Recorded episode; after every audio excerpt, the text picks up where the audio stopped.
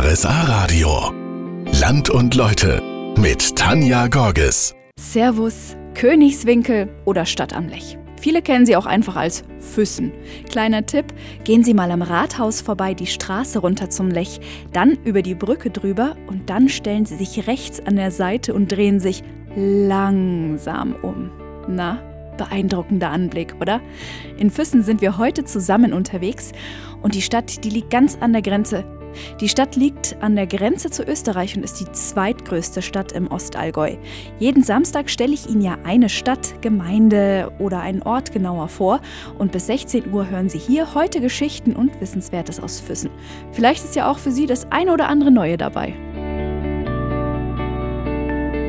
Wir sind in Füssen unterwegs. Wie in manchem Ort im Allgäu können wir auch hier die Spuren der Römer sehen. Aber auch an der Atmosphäre in Füssen spüren sie es, schwärmt auch Paul Jakob, der ist Bürgermeister in Füssen. Diese Altstadt hat ein italienisches Flair durch die bunten Häuser, die schönen Fenster, die alle noch ihre Sprossen drin haben. Und wenn Sie durch diese Gassen gehen, dann kommt so etwas geborgen, dann kommt ein Gefühl der Geborgenheit auf. Haben Sie jetzt auch Lust auf italienisches Eis? Füssen klingt jedenfalls wie der ideale Eintages-Urlaubsausflug für uns Allgäuer. Die Stadt hat aber auch noch eine andere Seite. Auf der anderen Seite haben wir dann die Wälder, die zu den Gebirgen hochsteigen die dann felsenkantig dastehen. Und da muss man sagen, das ist natürlich schon auch ein erlebnisreicher Moment, den man hier durchziehen kann, den man da erleben kann, wenn man da durch diese Landschaft wandert oder viele radeln. Jetzt, es gibt ja jetzt diese E-Bikes, wo jung und alt auch Radtouren machen können. Und die gehen bis hinauf in die Almhütten. Das ist beeindruckend. Diese Vielseitigkeit gibt es also in Füssen. Vielleicht haben Sie ja jetzt auch Lust auf einen Ausflug hierher. Viele Menschen zieht es nach Füssen. Gerade im Sommer ist hier proppenvoll. Klar, die Stadt hat italienisches Flair, Schloss Neuschwanstein ist um die Ecke. Da floriert der Tourismus selbstverständlich. Aber wie sieht's denn aus, wenn Sie kein Hotel haben? Alexander Meyerhofer, der ist Vorstand bei Gemeinsam Wir, die sind Werbegemeinschaft in Füssen.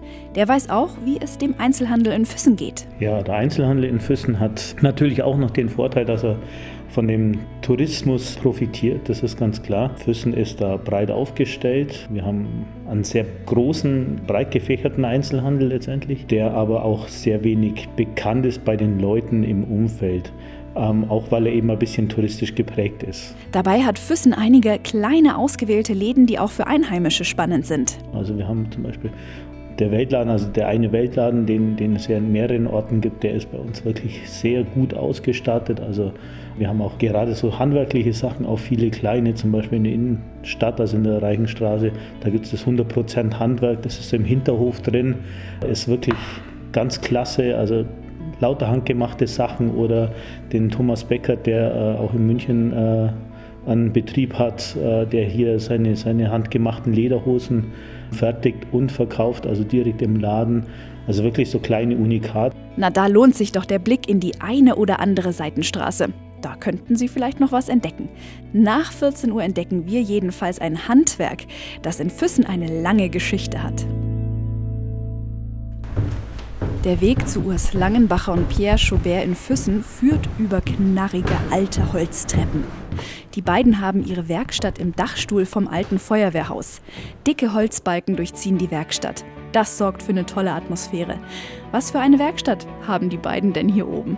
Fragen Sie sich vielleicht schon. Die beiden bauen Geigen und Lauten, also Gitarren. Füssen ist ja auch Geigen- und Lautenbaustadt früher gewesen.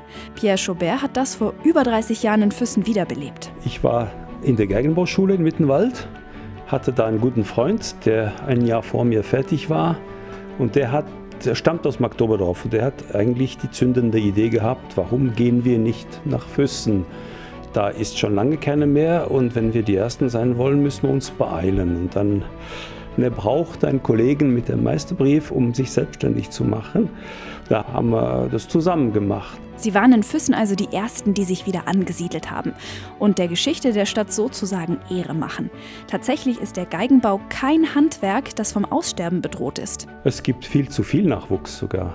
Ich glaube, dass in einer Stadt wie München mit 30 bis 50 Geigenbauern, natürlich nicht alle selbstständig, aber wenn man die Angestellten mitzählt, sind es wahrscheinlich so viele. Da muss jeder davon leben können, da muss jeder sein Auskommen haben und das ist, glaube ich, inzwischen nicht mehr so ganz selbstverständlich.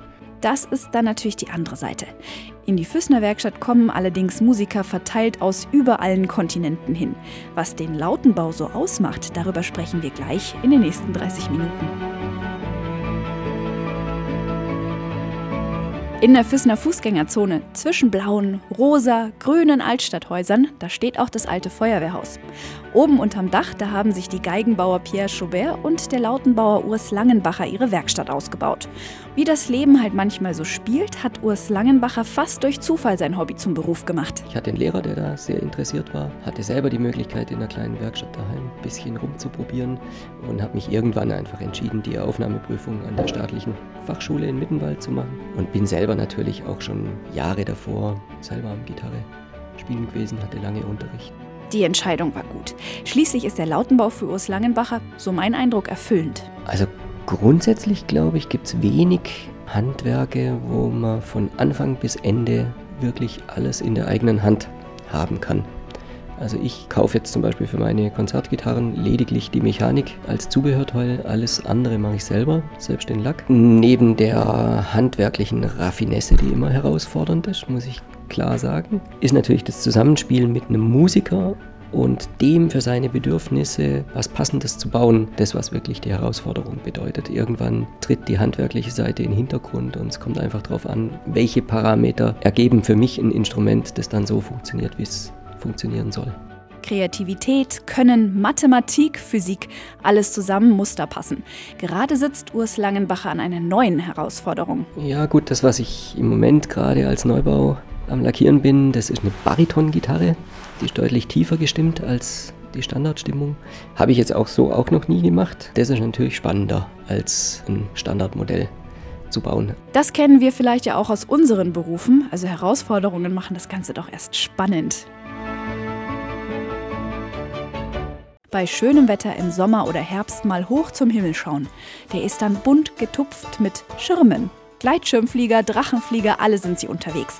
Der Tegelberg bei Füssen ist unter den Fliegern ein beliebter Startpunkt. Jetzt ist er sogar noch besser, denn hier wurde eine neue Startrampe gebaut. Und weil die Allgäuer auch gerne innovativ vorangehen, haben die hier auch gleich mal sich was Neues getraut. Erzählt uns Frank Seifried, der ist Chef von der Tegelbergbahn. Der gesamte Stadtplatz ist in zwei Teile aufgeteilt. Einmal der Oberbereich zum Schirm auslegen, der mit Kunstrasen belegt ist, auf einer Stahlkonstruktion verklebt.